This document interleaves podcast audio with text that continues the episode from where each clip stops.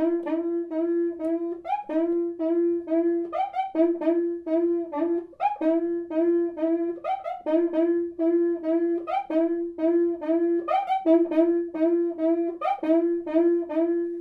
sambistas e foliões de todo o Brasil. Aqui é Felipe Tinoco e mais uma vez você está ouvindo o podcast do Carnavalize. Hoje aqui comigo, Vitor Melo. Tudo bem, Vitor? Tudo, Tino. Espero que o nosso público goste demais desse podcast e tenha aproveitado o texto que a gente vai destrinchar hoje aqui. Já adianto que, se nos primeiros foi uma escolha difícil, hoje haverá divergências. E também conosco, Leonardo Antan. Tudo bem, Léo? Tudo bem, meninos? Olá para vocês que estão nos ouvindo. Hoje apenas nós três, sem a nossa presença ilustre e que sempre nos abrilhanta muito bem, a Beatriz Freire, que conduz o nosso papo. Ela tirou uma folga, mas estamos os três aqui para debater a lista dos melhores sambas enredos da década. E vai ter polêmica hoje, né? Vai ter arranca-rabo aí. Fique por aí. É, hoje começamos o nosso rodízio. É, Bela, a Bela, a Bia, né, como vocês preferirem, não está aqui conosco, mas então eu vou comandar esse papo no lugar dela. E como os meninos falaram, foi a lista mais complexa de ser feita até agora, né, gente? Foi a lista que mais houve discordâncias, mais houve dificuldades de definir não só o top 10, mas também as 10 menções honrosas. A gente queria enfiar a menção honrosa até não cabe mais. A gente chegou no critério de deixar só 10, para não exacerbar muito e acabar comentando muitos sambas e e saindo pela tangente, né? A gente, queria, a gente definiu critérios para escolha, então assim o fizemos. Escolhemos 10 sambas para compor a lista principal e também 10 menções honrosas. Então eu vou começar já falando quais foram os 10 principais sambas e para a gente começar o nosso papo. Em primeiro lugar, nós temos. Em primeiro lugar, que eu digo, a ordem está cronológica, ela não está num ranking é, hierárquico. Ela só realmente diz respeito à cronologia dos fatos. E em primeiro lugar, então, temos Portela 2012, com E o Povo na Rua Cantando, é feita uma reza, um ritual, de composição de Luiz Carlos Máximo, Vanderlei Monteiro, Toninho Nascimento e Naldo. Depois, do mesmo ano, Unidos Vila Isabel, Você Samba de Lá, que eu samba de cá, o Canto Livre de Angola, que é uma composição de Evandro Bocão, Arlindo Cruz, André Diniz, Leonel e Arthur das Ferragens.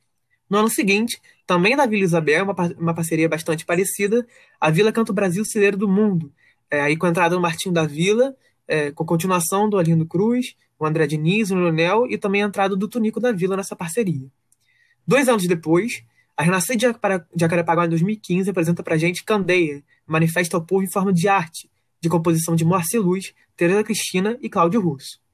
Em 2016, ainda na Série A, a Nunes Viratori desfilou com Alabê de Jerusalém, a saga de Ogundana, composição de Paulo César Feital, Zé Glória, Felipe Filósofo, Maria Preta, Fábio Borges, William, Zé Augusto e Bertolo. No ano seguinte, ainda na Série A, a Renascer de Jacarepaguá mais uma vez aparece na lista, com Papel e o Mar, de composição também de Cláudio Russo, Moça Luz, agora em parceria com Diego Lecolau, que na época era o intérprete da escola junto com Evandro Malandro.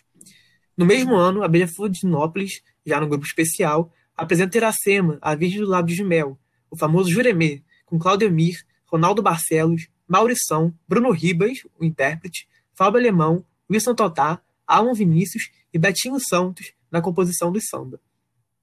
No ano seguinte, a Mocidade Independente Padre Miguel apresenta Namastê, a estrela que habita em mim, saúda que existe em você. Aí, mais uma vez, o Paulo César Feital aparecendo, em parceria com Altair Veloso, Zé Glória, Giovanni, Denilson do Rosário, Carlinhos da Chácara, Alex Saraissa e Manners. Ainda em 2018, também no grupo especial, a parada do, do também está na lista, com Meu Deus, Meu Deus, está escrita escravidão, mais uma vez, Claudio Russo e Moacir Luz aparecem, agora junto com Jurandir, Zezé e Aníbal. Finalizando a lista, História para Inar Gente Grande, da Mangueira, de 2019, com David Domênico, Tomás Miranda, Mamá, Márcio Bola e também de autoria de Manu da Cuica e Luiz Carlos Máximo. E depois a gente vai comentar as mansões honrosas. Meninos, é, vou fazer o que nem a Bela fez na última gravação de podcast e abrir os, as cartas para a mesa. Mas antes eu queria fazer alguns comentários eu acho que uma coisa bastante interessante de se observar logo de cara é que alguns dos sambas aqui comentados também estão nas nossas listas de melhores desfiles. Então, a gente tem Angola em 2012, da Vila Isabel, na lista de melhores desfiles do grupo especial. A gente tem Olinda de Vila Isabel 2013, é, o famoso Festa na que também está na lista dos melhores desfiles. Então, a, a Mangueira em 2019 também. também. É, Tuiuti 2018 também. É, que está tanto nessa lista de melhores sambas quanto na lista dos desfiles mais marcantes do grupo especial. E nas menções honrosas que a gente vai comentar mais para frente, isso também se repete em outros sambas que estão tanto aqui quanto lá. Das listas que a gente fez, que estão disponíveis no nosso site, www.carnavalize.com, e também nos podcasts precedentes a esse, que é o terceiro aqui dessa série Décadas. Então eu quero perguntar para o Vitor. Vitor, o que, que você acha que isso significa? Você acha que realmente é uma década que coroa o samba enredo como um princípio fundamental das escolas de samba a Rosa Magalhães gosta bastante de dizer, né? São as escolas de samba, não são as escolas de alegoria adereço. E a gente vê que muitos dos desfiles marcantes é, também tiveram sambas muito bons. Qual a relação que você vê disso tudo? Tinoco, com certeza. Mais do que a reafirmação do samba enredo como pilar fundamental de um bom desfile, a gente fez um panorama muito legal lá no texto, eu e com a participação do Léo, falando da relegação que o samba vinha tendo nas últimas décadas em prol de visuais deslumbrantes, grandiosos e por isso tinha ficado um pouco ao relento, né? Veio de uma crise do gênero com raras exceções e não tinha é, não havia descobrindo e produzindo grandes obras de samba enredo que dessem ganhar notoriedade. Então, a gente analisar esse recorte mostra que sim, o samba é extremamente importante, foi uma década frutífera e mostra que, os, que as coisas estão entrando no trilho novamente, né? Ou já entraram, ainda não sei. Porque a gente está entrando em uma nova década. Então, ver tantos desfiles marcantes nas nossas listas sendo replicados nessa lista com sambas marcantes é sim esse sinal de que tipo, acendeu uma luz verde e falou assim: ah, a gente precisa de um samba consistente e que agrade melodicamente e faça harmonia com o visual. Né? Não é só o visual que importa, somos escolas de samba. É isso aí. É, é, é curioso observar que desses 10 sambas comentados, só dois foram campeões do carnaval, a Mangueira em 2019 e a Vila Isabel em 2013, mas mesmo assim a maioria dos carnavais são de excelentes desfiles, tanto que há essa interseção entre as duas listas. Eu quero saber a opinião do Léo agora, que embora o, a década comece em 2011 e termine em 2020, é, nossa, nossa lista começa em 2012 com dois sambas muito bons, que são da Portela e da Vila Isabel. Eu quero saber do Léo se ele concorda com a presença desses dois sambas na lista e o que, que ele acha que esse ano teve de tão especial para ele estar representado duas vezes e muitos dizem ser um, um, um virada, né? um marco no, no gênero é, musical.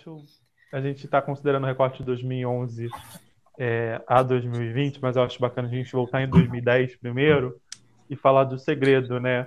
Porque foi um desfile memorável, um desfile que a gente fala, um desfile num marco para o quesito, que foi comissão de frente, mas um desfile com um samba não tão não tão lembrado, um samba sem tantas qualidades melódicas, estava longe de ser o samba o melhor samba daquele ano, né? E aí durante a década Tijuca é uma das grandes vencedoras, junto com a Beija-Flor, ela vai conquistar mais três títulos e talvez os três desfiles da Tijuca sejam os, os campeões dessa década com os piores sambas enredos, né? Se a gente for pensar ali melodicamente, em letra e melodia, né? Mas tirando ali, os, principalmente os títulos de 2014, né? Eu acho que essa década, a grande parte dos campeões teve excelentes sambas, assim, sambas que, se não eram o melhor do ano, figuravam entre os melhores, né? Eu acho que para início de conversa a gente não pode é deixar de falar que de fato foi uma década muito importante para o gênero, uma década onde a gente viu o, o esgarçamento né, de um formato, duas estrofes, dois refrões, e é exatamente aí, me atendo a 2012, como o Tinoco falou, eu acho que aí, então, em 2012, isso começou a ser quebrado, né? A gente tem primeiro o Samba da Portela, que eu acho que, para mim, é, tanto no meu gosto pessoal quanto analisando historicamente, é o samba mais importante deste século por todo o pré na disputa, né? A importância, a força que ele ganhou através da torcida da internet. Ele não era de longe o favorito daquele, daquela, daquela disputa, uma disputa ainda com essas, com essas influências do dinheiro e das grandes parcerias, coisa que a gente foi debatendo muito durante toda essa década, né? que termina agora em 2020 sendo completamente repensado. E aí o samba tem como assinante né, o Luiz Carlos Máximos, o Vanderlei Monteiro, o Toninho Nascimento, figuras que eram muito ligadas ao samba, ao samba de roda, tinham suas músicas gravadas por figuras como Bete Carvalho e outros sambistas, mas que nunca tinham assinado um samba enredo ainda, e eles resolvem assinar na Portela e cometem essa ousadia de trazer um samba mais swingado, um samba menos com aquela com aquela, a, aquela expressão que a gente usa, né? A busca pelo Ita perdido, era um samba mais cadenciado e que serviu muito bem ao enredo é, sobre a Bahia, que falava das festividades da Bahia. E o samba da Vila Isabel, né? Uh, em 2012 também tentou experimentar. Ele criou uma espécie de falso, de falso refrão ali no meio e criou uma coisa muito bacana que foi aquele contracanto entre os intérpretes e a harmonia da escola. E aí a gente chega a 2013, né, que eu acho que é o ponto de virada definitivo, porque sem esse samba, eu acho que com certeza a Vila Isabel não teria sido campeão daquele ano, né? Foi sem dúvida a vitória do a volta do protagonismo do samba enredo, e se no ano seguinte com a, a vitória do Acelera Tijuca a gente achou que isso não ia mudar, não foi o que se comprovou, né? Demorou um tempo, a gente foi processando devagar, mas eu acho que hoje ter um bom samba é primordial para para ser campeão, pelo menos nos últimos anos. A fator de curiosidade, né? Eu acabei dando uma pesquisada sobre os sambas e o Léo lembrou bem das, das invenções propostas pela parceria de 2012 da Vila. Curiosamente, o contracanto há dois, na verdade é, no Carnaval de 2010, quando a Vila apresentou um belo samba também em homenagem ao Noel, da, é, ao Noel Rosa, é, composto pelo Martinho da Vila, ele tinha proposto o contracanto, né? É, ele ganhou o samba, mas a Vila, tipo, por medo de, tipo, quebrar com a hegemonia estrutural dos sambas da época, cortou isso antes da gravação oficial do CD e foi para a Avenida sem esse contracanto. E dois anos depois ela assumiu o risco e levar, que foi um sucesso, né, funcionou super bem, foi uma, um marco importante também para a própria escola no quesito acreditar na sua aula de compositores e propor, propor novas soluções ao gênero samba enredo.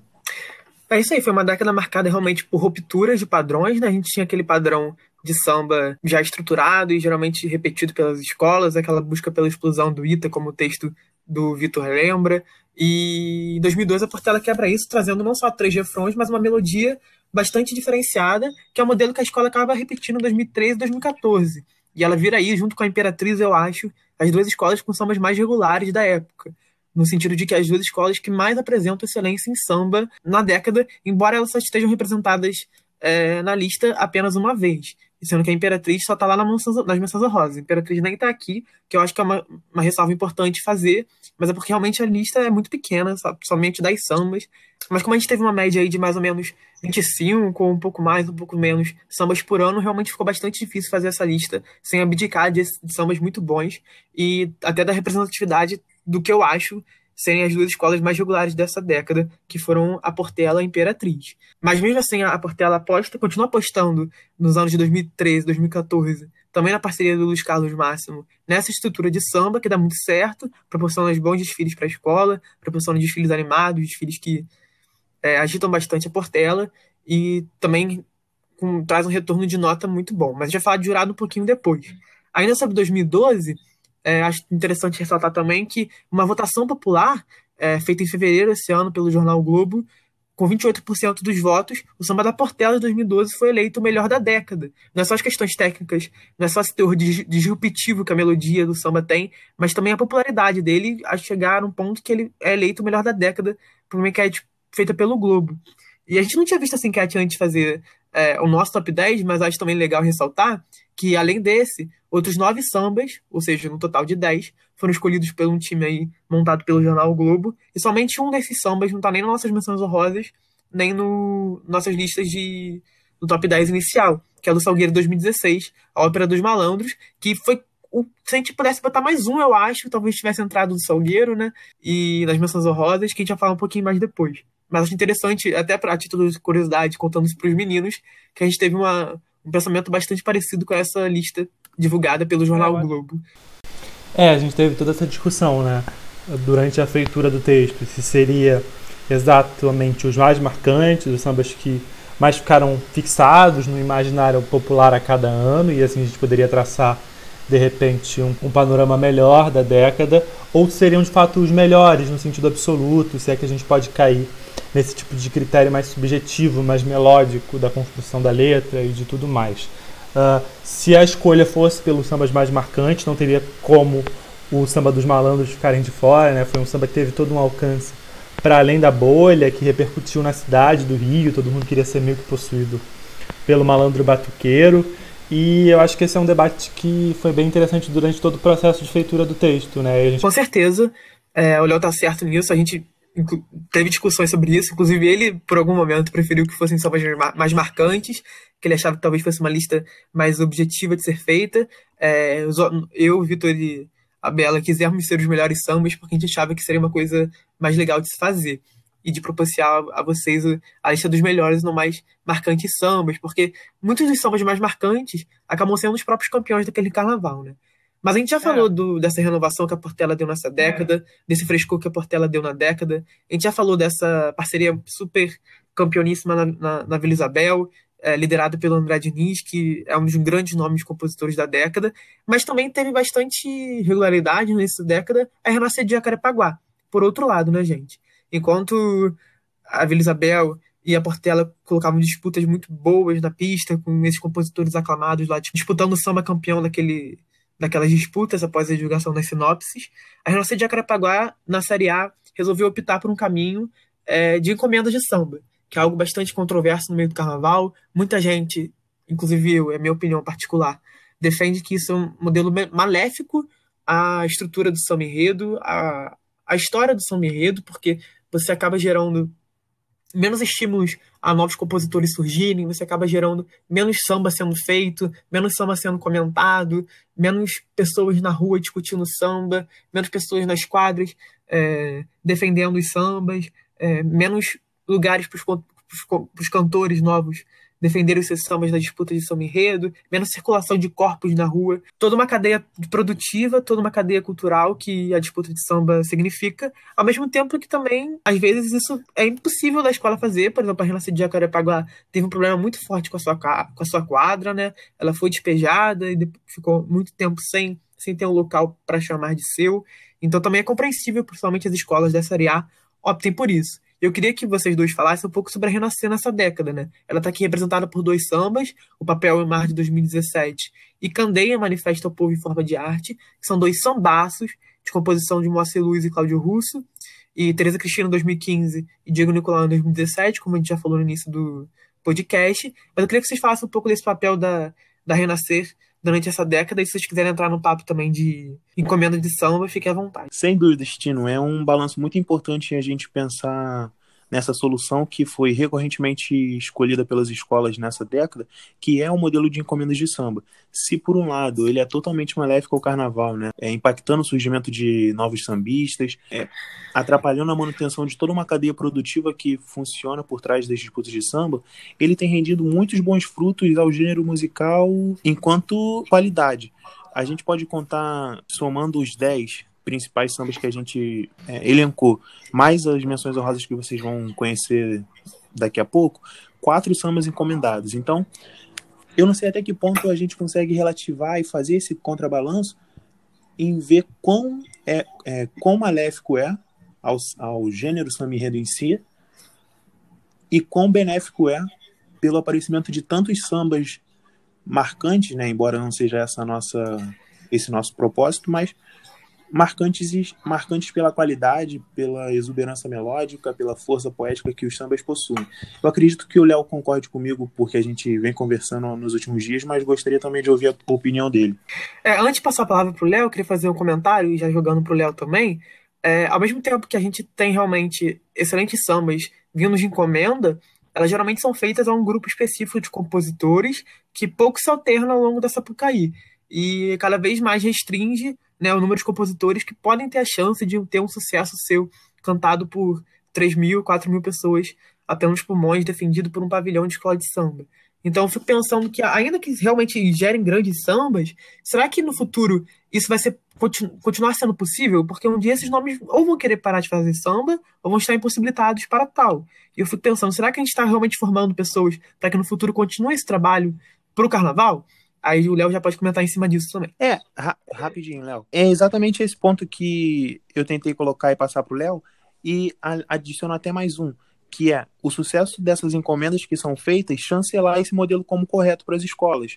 né, como por exemplo um campeonato propõe novas soluções temáticas, um samba encomendado que gere bons frutos, por exemplo, como o Tuiuti 2018, que furou a bolha, foi, embalou um desfile vice-campeão, chancela esse modelo como correto para as escolas de samba e para a cabeça de quem pensa o carnaval, né, os sambistas que estão no poder das escolas promovendo essas disputas. Então, é realmente esse ponto é muito preocupante que o Tinoco disse e foi mais ou menos o, o meu fio também do, de pensamento de, de se preocupar com o futuro. É, gente, eu acho que não teria como fazer uma lista, né, para analisar os sambas enredos dessa década e falar da, da importância dos que os sambas tomaram e não está o caso da Renascer, né, que é o mais notório, assim, quando a gente vai falar de encomenda, né?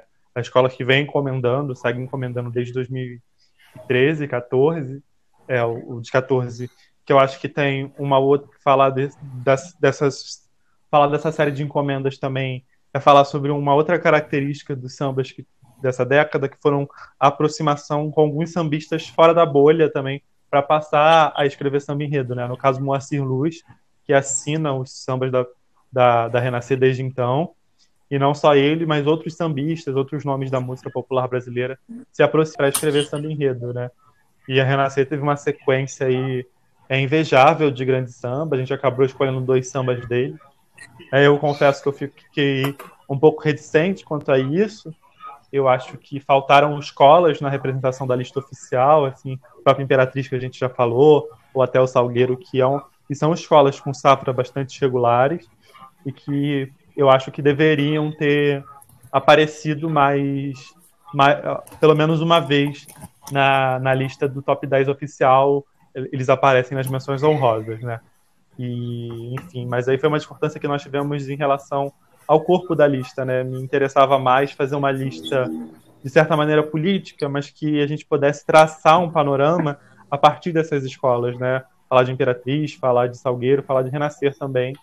Mas são dois sambas incríveis, é, tanto de 2015 quanto de 2017, eles são bons exemplos assim de quanto essa encomenda foi é, de quanto essa série de encomendas foi frutífera para a escola, né? A escola tinha problemas de barracão, tinha problemas estruturais, problemas de grana, e que conseguiu se, se estabelecer muito bem no grupo a partir da força desses sambas, né? A título de curiosidade, eu desfilei em 2015 na, no desfile sobre Candeia e foi muito emocionante também, assim, esse samba. Eu lembro da Teresa Cristina no carro de som e ela chorava muito, né? A Teresa Cristina tem uma história muito ligada ao Candeia na vida dela. E, enfim, é muito bonito, assim, tanto esse desfile quanto o de 2017 são, desfiles, são obras de desfiles bem emocionantes. É impressionante como os desfiles da Renascer são desfiles muito emocionantes, como esse do Candeia. A gente até colocou no link é, o link da, do, da arrancada da escola em 2015, que tem uma imagem muito emocionante do carro de som da Tereza Cristina. Quem quiser ver é só acessar lá o nosso site. É, Inclusive, foi uma das compositoras, uma das, dos compositores do samba, Tereza Cristina, em 2015. É, foi o que o Léo falou agora. Ela não só compôs, como também participou do carro de som na avenida e chorava muito. Eles fazem uma oração bonita antes de começar o desfile. Enfim, eu acho que é um momento muito marcante do carnaval de 2015. Essa arrancada era renascer de 2015, como eu acabei de falar. E que bom que esses enredos, enredaços da renascer desse, dessa década, conseguiram, através da mão desses compositores muito premiados e muito importantes para o carnaval dessa década, surtir efeito sonoros também musicais que embalaram esses desfiles da Série A. Você falou isso agora e não tinha pensado nisso, pelo menos enquanto eu editava o texto do Vitor e, e agora você falando me veio isso. É, enredo bom gera samba bom muito provavelmente, né, quase em 100% dos casos, e a gente teve também essa mudança dos panoramas dos enredos, né? Os enredos deixaram de ser tantos patrocinados, a gente teve essa escassez, esse momento de novos nomes surgindo, e eu acho que isso é um fator determinante também para a gente ter melhores sambas também. Eu acho que uma coisa acabou influenciando a outra. Vocês não acham? Essa mudança né, de enredos, a deixada de enredos patrocinados, talvez pela escassez de verba para patrocinar, né, pela mudança na subvenção, fez com que, parafraseando Fernando Pamplona, os, os enredistas, né, os carnavalescos tivessem que tirar da cabeça o que não se tinha no bolso. Então, não só trazendo temas mais densos, mais pertinentes, fez com que os sambas seguissem a mesma levada.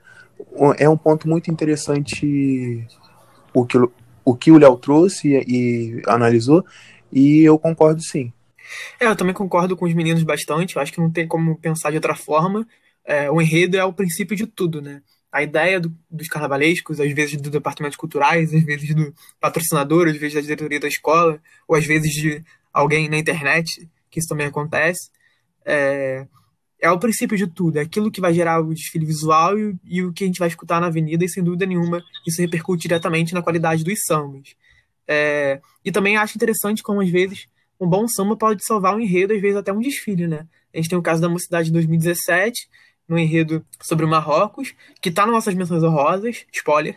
É, e eu acho que é uma sinopse devastadora, sem dúvida nenhuma, é uma das piores sinopses já feitas aí desses últimos tempos. E é um samba que salva a sinopse maravilhosamente bem ali na, na parceria do Paulo César Feital, que, já pegando o gancho, também foi compositor aí no top 10 da União de Virador em 2016, no Jerusalém, e também da Mocidade em 2018, novamente aí Mocidade, é, dessa vez aqui na lista, de dois, é, no enredo sobre a Índia, na Mastreia, Estrela que habita em mim, Saúde que existe em você.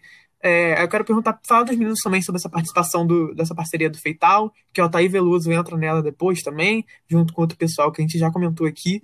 E por que Mocidade 2018 e não Mocidade 2017? E qual é o diferencial aí que essa parceria traz, tanto né, nesses dois anos da Mocidade, quanto também no Alabê de Jerusalém, que foi um samba bastante premiado, bastante comentado durante o ano de 2016. É, eu acho que essa parceria comprova né, o que eu estava dizendo antes sobre o Moacir Luz e sobre outras pessoas envolvidas à música popular brasileira que voltaram a olhar mais para o nicho de samba enredo, né?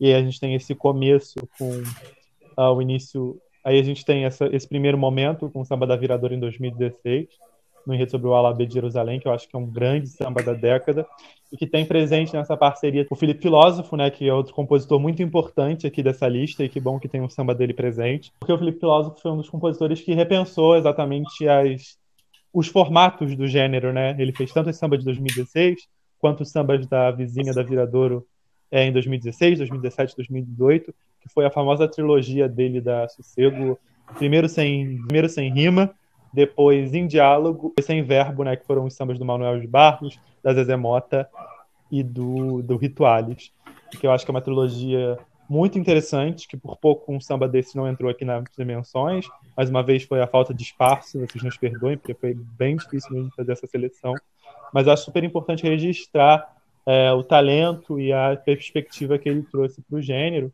e falando de mocidade, né, a mocidade que sem dúvida, foi uma dessas escolas protagonistas desse processo de, de retomada e de, e de grandes sambas que ela apresentou, em que, inclusive, colaboraram para essa mudança de rumo que a mocidade teve a partir de 2017, né? Uma escola que vinha de apresentações problemáticas, que vinha de desfiles que ficavam fora das campeãs, que patinavam ali entre as posições medianas, e às vezes até flertavam com o rebaixamento. E 2017, a força exatamente do samba enredo em mesmo ao, a sinopse e ao enredo um pouco mais problemático, conduziu ao que acabou virando um título da escola e que, que trouxe toda uma mudança de comportamento mesmo da mocidade, toda uma, uma forma de olhar diferente para a escola. E aí, entre esses sambas, a gente escolheu 2018, porque para mim é mais emocionante e ele constrói imagens tão bonitas esse samba de 2018, tanto pelo refrão quanto pela união entre Indie e Brasil e aí a gente volta lá, uma discussão que a gente já teve ainda há pouco, como não era o samba mais marcante, e aí se fosse o mais marcante, com certeza entraria o 17, não o 18, mas como são os melhores sambas, eu acho que 18 representa bem o papel Sim, da mocidade essa aproximação década, né, de cabeças pensantes de música fora do gênero de samba enredo, né, é, oriundas da, da MPB, trouxe novas soluções, principalmente no quesito melódico dos sambas.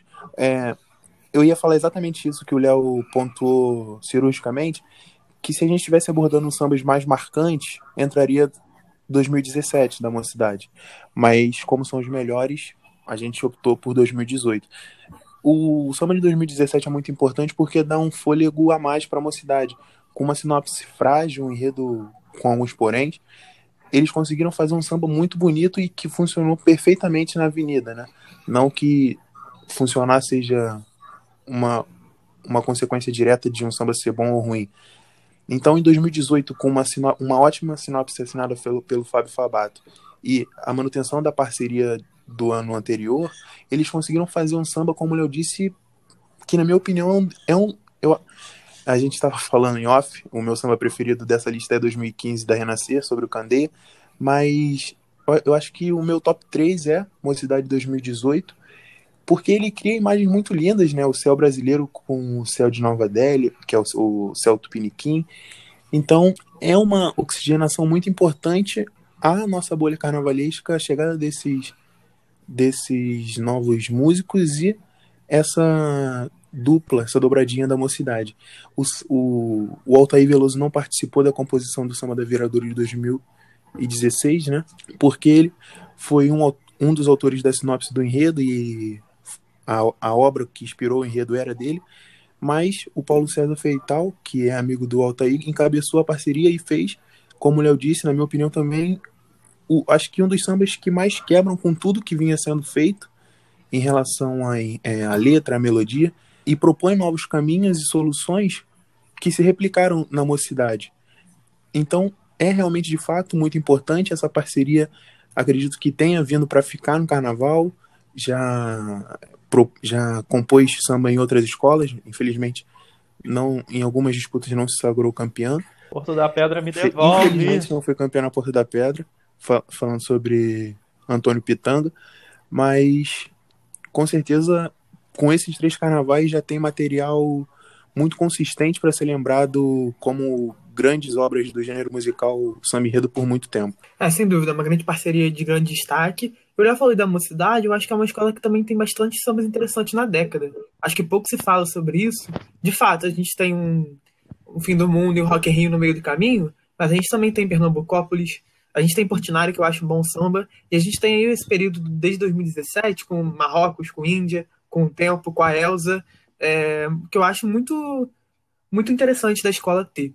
E acho que realmente a escola optou por caminhos de sambas muito legais durante esse período. É, deu uma variada agora, né? Sambas menos melódicos, como eram antes, que também não estão dentro de uma lógica muito padronizada. Como também Beija-Flor de 2017, no enredo sobre Iracema, como já falou, o samba da parceria do Claudemir, que é um samba que deu muito o que falar e é um samba bastante ousado, né? Eu acho que dessa lista toda, ainda que talvez por tela 2018 seja o mais disruptivo para a época e tenha maior importância, como o Léo falou. Acho que esse samba de 2017 é o mais ousado de todos os, os sambas da. Não, sem dúvida. Né? Talvez o delay, a gente vai explicar, eu vou explicar isso agora. Às vezes um, um, tem um delay entre os áudios é, de nós e parece que estamos nos cortando. Mas os meninos falaram exatamente juntos a mesma expressão, sem dúvidas, que é uma expressão bastante usada aqui. E a gente prometeu polêmicas, não estamos entregando nenhuma até agora. Quero só ver depois na discussão das menções honrosas. Mas ambos não têm dúvidas sobre isso. Fala primeiro aí quem quiser. É, eu vou elogiar primeiro, porque o Vitor não é um grande fã desse samba, e já entrego logo isso. Então eu vou cumprir o papel aqui de pessoa sensata nesse debate, né? É, a Beija-Flor, eu acho que historicamente no século teve grandes sambas, é, se a gente for falar dos anos 2000, que não foram anos tão frutíferos para o samba enredo, a Beija-Flor talvez seja uma exceção à regra, né? Tanto 2001 quanto o campeonato em 2007 foram grandes obras. E ela ficou talvez meio, paci meio paciante, assim, com sambas que eram bons, mas que não eram os melhores. Mas acho que isso mudou ali em 2017, quando um samba completamente diferente surgiu é, na disputa da escola. Eu lembro que foi uma disputa bem polêmica, assim, será que a Beija-Flor vai dar esse samba, será que não vai dar? E aí tinha a figura do Laíla lá na centralidade da escola ainda, uh, e dizem que não era o samba favorito do Laíla na época, e mas graças a Deus, e a Tupã acabou ganhando, né? Um samba que tem construções muito, assim, fora da curva, e que se você for parar para pensar, são até meio cafonas, meio, assim, você falaria, se você fosse dar uma aula para um escritor ou um compositor iniciante, você falaria, não faça isso. Mas aí eles fizeram, né? Como por exemplo o verso Uma história de amor, meu amor, que repete o, a palavra amor duas vezes, é. E, e esse refrão gigantesco, com oito linhas, né? Que é praticamente o dobro de, um, de uma convenção normal. E a repetição, né, do pega na areme, arete, anamá, que, foi repetido, que era repetido quatro vezes, era repetido quatro vezes a cada passada do samba, então, era assim, era uma combinação de, meu Deus, tinha tudo para dar errado, mas era uma melodia tão gostosa e tão envolvente que, assim, eu não consigo pensar nesse samba se não for com muito carinho e com muita animação, assim. É um desfile que a gente pode debater em outros, em outros processos, né? Mas assim, quanto a samba, eu acho que ele é incrível. Não, Vitor, assim, você concorda? É, analisando. o Léo já me entregou, né? Então não tem muito como eu fugir da raia. Para um gosto pessoal, eu não colocaria o samba da Beija-Flor na lista por conta de eu não gostar dele. Eu acho que eu sou muito apegado aos sambas densos, pesados, que fizeram a Beija-Flor ser uma exceção à regra do marasmo criativo que vinha sendo a década anterior. Então, eu tenho. Assim, eu não sou conservador, mas a, nesse ponto do samba de 2017, eu tenho um pouco de ressalva mas é algo pessoal. Analisando ele tecnicamente, ele é exatamente o que Léo disse. Se a Beija-Flor foi uma exceção por ter sambas densos, pesados, com letras mais extensas e, embora convencionais, o samba de 2017 foi totalmente disruptor a esse sentido. Teve toda essa estrutura diferenciada que o Léo disse, que tinha que realmente tinha tudo para dar errado, mas que no final das contas virou um hit, né? É isso aí, é um samba que realmente viralizou e eu lembro na disputa foi bastante, bastante clamor, né? Eu acho muito interessante isso, quando um samba. Ainda tinha aquele é... clipe maravilhoso com Bruno Ribas de Índio no meio da floresta. Essa tendência dos clipes de samba enredo que são entretenimentos maravilhosos para quem não é da bolha e esteja escutando isso aqui, pesquisa lá no YouTube. Era um curta-metragem praticamente aquele curta-metragem com uma direção cinematográfica aquele da, da Beija-Flor. É, nesse ano também a gente teve essa, essa produção fortíssima dos sambas enredos nas, inter, na, nas internets. nas redes sociais, no YouTube, a gente via clipes fortíssimos, né? Quem não se lembra daquele clipe do samba concorrente do André Diniz, da, de, da Vila Isabel de 2017, após a morte do Leonel, que tinha vários sambistas em homenagem ao compositor falecido. É, só fazendo um pequeno uma pequena ressalva. O Léo, um momento, falou graças a Tupã. A gente lembra que Tupã é um deus tupi, é uma entidade tupi. E então a gente não está generalizando ali os indígenas sobre isso. Foi só uma força de expressão do Léo mesmo. E falando também sobre essa questão do, da torcida dos sambas, realmente é impressionante como Iracema foi um samba que foi muito aclamado durante essa época de disputas e, e gera uma, gerou uma comoção muito grande ali de pessoas defendendo a sua vitória, assim como o último samba da nossa lista, né? Mangueira 2019 é um samba que explodiu antes mesmo de nascer, vamos brincar assim. O que vocês têm a dizer sobre esse, esse samba da minha escola? Retomando rapidamente o assunto sobre a internet, é um, a internet é um marco muito importante na, no funcionamento das disputas de samba, né? Porque desde 2012 com a Portela, que viralizou e ganhou a força que teve para se sagrar campeã, até o samba de 2019 da Mangueira, que viralizou completamente e foi ganhando força, ganhando força, ganhando força, até se consolidar como samba campeão, não só da disputa da Mangueira, mas o samba campeão que embalou aquele desfile incontestável da Mangueira, de uma forma surreal. Não só pelo fator do samba, né, que faz uma justa homenagem e citação a Marielle Franco, vereadora do Rio de Janeiro, que foi brutalmente assassinada pelo que ela acreditava e praticava, então ele desperta muito interesse pelo contexto social que ele se aplicava, pela proposta temática do carnavalesco, que foi sintetizada de forma assim impecável pelos compositores. Então aliou tudo isso a o, dinami, o, o dinamismo das redes sociais, a formação de uma torcida orgânica que aclamava, que clamava pelo vencimento daquele samba na disputa. Então foi como o Tinoco disse, de fato um samba que nasceu para ser histórico, né? É um samba que tem letra, como um dos autores da letra, Manu da Cuica, que realmente é uma letrista de mão cheíssima, que para mim fez uma das letras mais lindas da história da Mangueira, que foi 2020, que é um samba que eu sei que os meninos não gostam tanto ao ponto de estar aqui, mas que eu gosto bastante. E é um samba que realmente conversa muito com o momento sociocultural e sociopolítico que o, o Brasil se encontra, como o Vitor falou, e eu acho que é um samba que um samba que tem uma repercussão, Léo, que surfa bastante na própria repercussão dos desfiles de 2018, né? Eu acho que o Rio de Janeiro olha mais atento à disputa de samba, às escolas de samba, que elas estão preparando para o próximo ano, depois do que foi o Carnaval de 2018 em termos de repercussão, né? Eu acho que isso chega nesse samba. O que, que você pensa, Léo? Essa retomada né, dos enredos críticos com outro samba que está na nossa lista, né, que é o Paraíso do Tweet de 2018, sobre a escravidão. E isso respinga completamente em 19 e parar para falar da letra espetacular da Manu, né? Que constrói assim imagens muito bonitas, constrói jogos de palavras com Marias Mains, Marias Malês, que brinca com a história da própria Mangueira e traz Lecis e Jamelões para o refrão. É realmente toda uma construção que, além de tudo isso, e não bastasse todo o seu caráter político, todo o seu a importância desse enredo, foi fundamental também, enfim, toda a qualidade da obra em si, né? A qualidade bruta da obra. E eu acho que é um dos sambas mais importantes da década também, e não tinha como não encerrar. É isso aí. Então já lista encerrada, o top 10 comentado, os compositores comentados, as repercussões comentadas. É, quero saber, vocês mudariam alguma coisa desse top 10?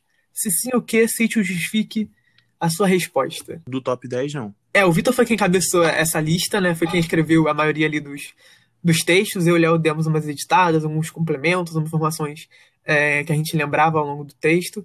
E, mas foi o Vitor quem encabeçou essa lista com a discussão de todos nós, mas acabou sendo uma lista bastante congruente ao que ele pensava e que né, nessa altura do campeonato eu também pensava, né? Eu acho que eu e o Vitor tivemos posições muito parecidas. Foi o Leonardo Antan que discordou bastante da gente, deu dor de cabeça pra gente definir esse top 10 e também as menções honrosas. Fala aí, Léo, antes de começar as menções, você mudaria alguma coisa desse top 10? Ah, eu mudaria bastante coisa.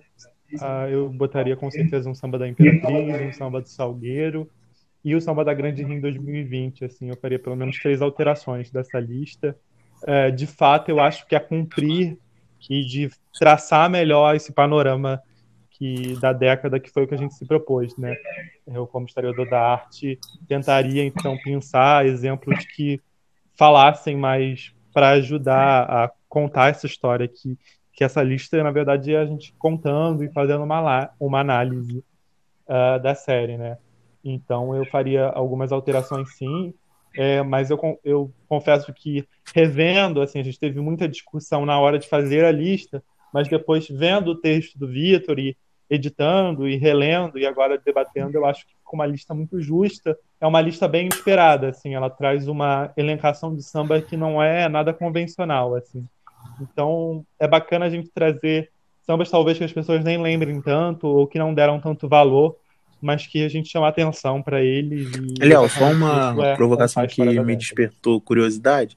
Por exemplo, para introduzir um desses três, ou os três, caso você se sinta confortável, quais do samba das list, da, da nossa lista do top 10 você tiraria?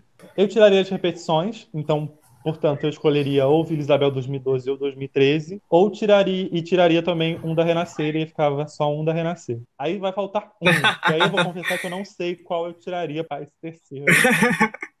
eu vou deixar no ar porque a lista já tá pronta, então eu vou ficar me dando trabalho com isso. É, o Léo quer, colocar três, vai tirar só dois, aí começa a entrar os debates, as complexidades. Então vamos para as menções honrosas, que a gente aproveita e também fala mais disso, do que a gente gostaria de ter visto lá. Nas menções honrosas, é, a gente colocou Mangueira tamanho tá em ordem, gente, em ordem cronológica, tá? Em primeiro lugar, Mangueira 2011, o Filho Fiel sempre Mangueira, de composição da Ailton, que veio a ser o mestre bateria da escola naquela, naquele momento.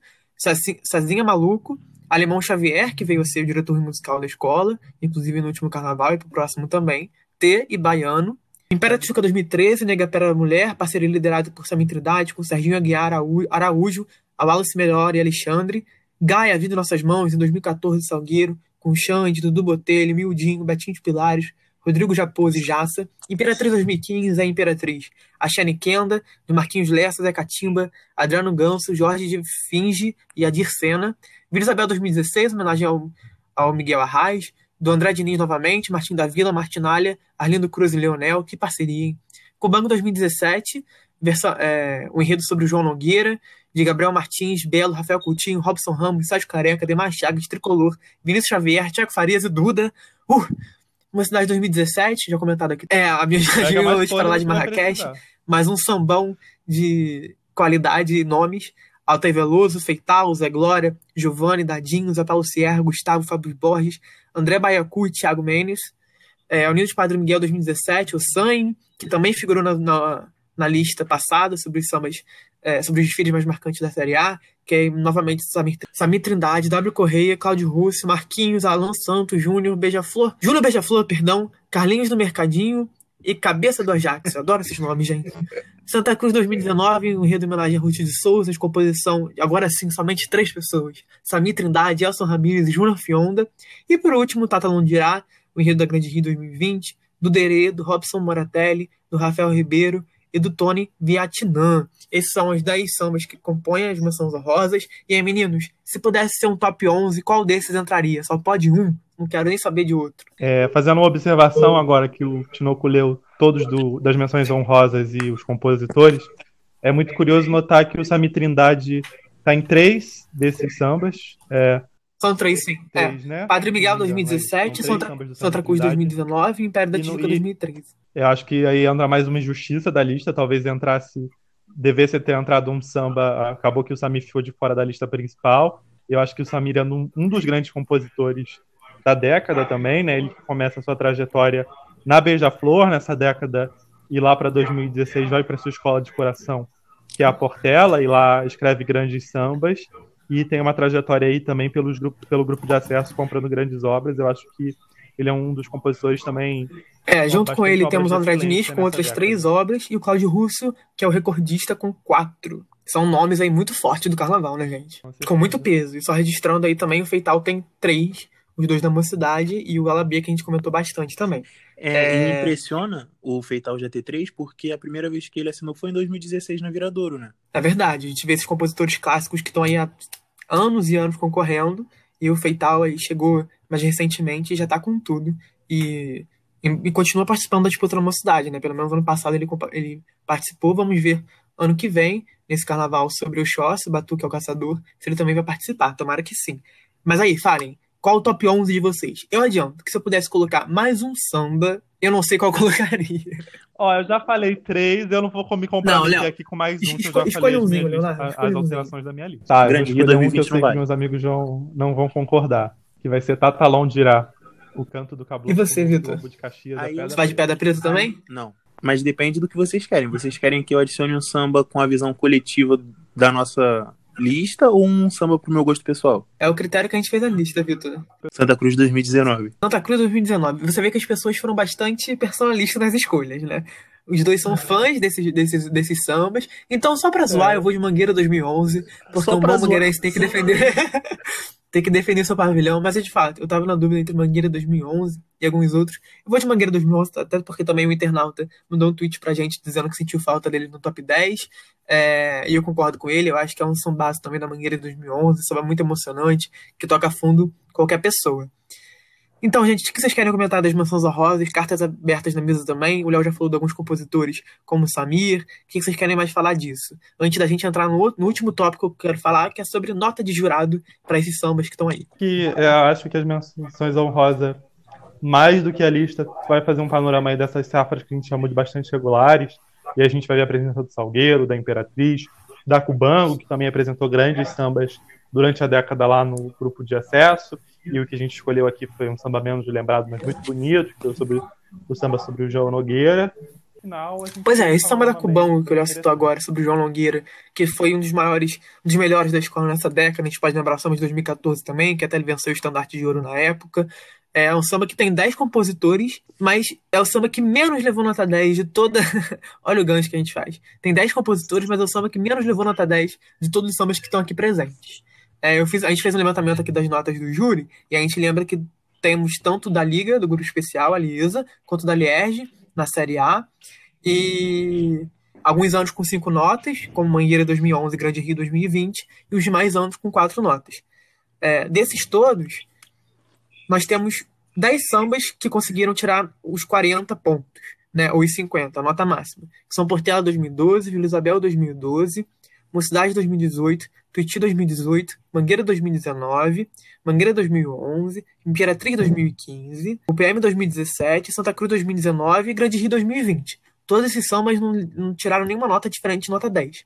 Os demais tiraram pelo menos 9,9, um 9,8, que é o caso da Isabel 2013, que foi 9,8 descartado, e um deles perdeu ponto de fato, quer dizer que ele levou mais de uma nota diferente de 10, que foi esse da Cubão de 2017, que levou 3,99, que eu confesso serem bastante esquisitos a princípio para mim. Eu acho que é um sambaço da Cubão 2017, homenagem de João Nogueira. Um samba muito emocionante, que lembra versos muito bonitos é, do João e da sua história pela Portela, da sua relevância ao samba. Faz uma referência muito bonita a Espelho, talvez a composição mais famosa de João.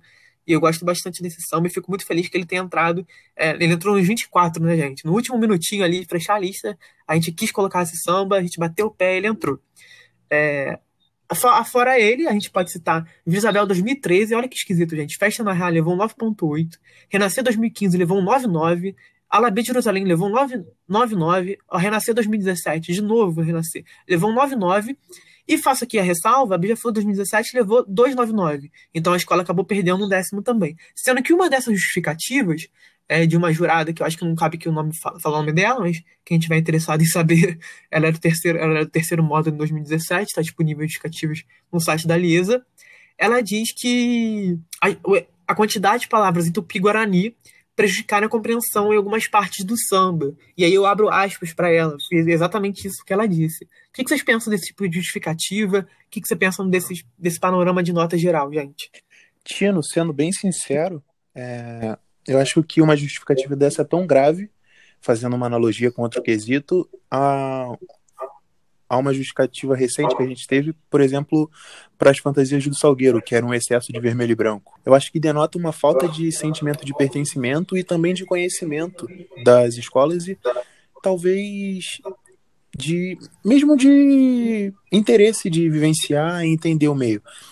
E sabendo que o, o Carnaval de 2017, por exemplo, apresenta também um samba que tem uma expressão em inglês e não foi descontada, talvez uma, talvez uma incoerência na justificativa, mostrando uma linha não tão sólida, né, para tirar um décimo de um dos sambas que, apesar do meu gosto pessoal, é um grande marco da década. É, essa mesma jurada, no mesmo ano, também caneta a letra da União da Lei do Governador, e ela cita ali os dialetos é, que estão escritos algumas expressões referentes a aos cultos aos orixás de Angola, que também dificulta um pouco a interpretação da letra. e como o Vitor né? falou. eram, eram inquices. É, ela, ela, ela cita a, a expressão orixás, eu tô criando a justificativa. Então é isso, gente. Encerrando o nosso podcast sobre sambas, sempre muito bom estar aqui com vocês, sempre muito bom comentar carnaval. É, faço, peço para os meninos deixarem um recado final sobre o que, que, eles acharam desse levantamento, desses 20 sambas que apareceram aqui. É, o que, que vocês querem apontar aí no finalzinho de recado pro pessoal pedindo sempre vocês não deixarem de acompanhar nossas listas da série Décadas que, que saem no site toda segunda, quarta e sexta, e os podcasts um dia depois. Ou seja, terça, quinta e sábado, como esse agora, desse sábado do dia 25 de abril. Fala aí, Léo. Mais uma vez um prazer debater sobre enredo e carnaval no geral aqui com vocês. Está é, tá sendo muito bacana esse trabalho de revisionismo que a gente está fazendo, né? É, esse trabalho de levantamento do que foi essa década, essa missão de historiografia mesmo, de entender o que, que foi, quais foram os principais marcos, as transformações que a gente viu em vários quesitos. A gente está falando hoje do samba enredo, mas vamos falar ainda de convenção de frente, das imagens mais marcantes da década. Então ainda tem muito conteúdo para vir por aí. E já adianto que não vai ser só sobre o Carnaval do Rio. O próximo texto a gente vai dar uma passada lá em São Paulo, na Embi, e vamos contar com a presença de convidados especiais para debater também como é que foi a década lá por, lá por São Paulo. Então, o nosso trabalho segue intenso aí e produzindo para vocês. Espero que vocês estejam gostando de todo esse conteúdo que a gente está oferecendo aí em meio a essa quarentena. É sempre bom falar de carnaval, discutir um pouco e. É muito legal esse trabalho historiográfico, como o Léo disse, esse panorama que a gente vem fazendo das, dessa década que passou. E mais importante que isso é a tentativa que a gente tem de ler e entender as inovações que essa década apresentou e traçar os possíveis e prováveis caminhos e soluções que ela iniciou a conduzir o futuro do carnaval. Espero que vocês gostem de mais, espero que vocês tenham gostado de mais esse podcast e caso vocês tenham feito um caminho inverso de escutar o podcast antes de ler o texto, acessa o site que o, que o Tinoco disse, www.carnavalice.com e deixa lá nas nossas redes sociais lá nos, no comentário do texto o seu ranking, o que você mudaria. E é isso aí, fique ligadinho na gente que ainda tem muita coisa por vir. É, a gente tem os templates para você poder fazer seus rankings nos stories do Instagram, a gente tem o Twitter comentando também esses esses top 10 que a gente anda fazendo das séries décadas. Como o Léo falou, dia 27 saem textos mais marcantes de São Paulo. Dia 28, o podcast especial sobre esse texto. Dia 29, o texto sobre personalidades, que eu acho bastante interessante também. E dia 30 de abril, nosso podcast retorna aí com a presença da Bela. Aproveita e deixa um beijo especialzão para ela. Beijo, e é isso aí, gente. Muito bom falar. beijo Bela sempre. Muito bom exaltar os compositores, né? Que são grandes figuras da cultura brasileira, né? não só do samba, não só da música, mas da cultura brasileira, figuras fundamentais para a construção do nosso país, da nossa identidade cultural, da nossa música, do nosso samba, de tudo. É, bem geral mesmo, são figuras imprescindíveis para nossa história. Então continue e vamos de vinheta. Um, dois, três e. Carnavalize conosco! Tchau, tchau, gente. Valeu.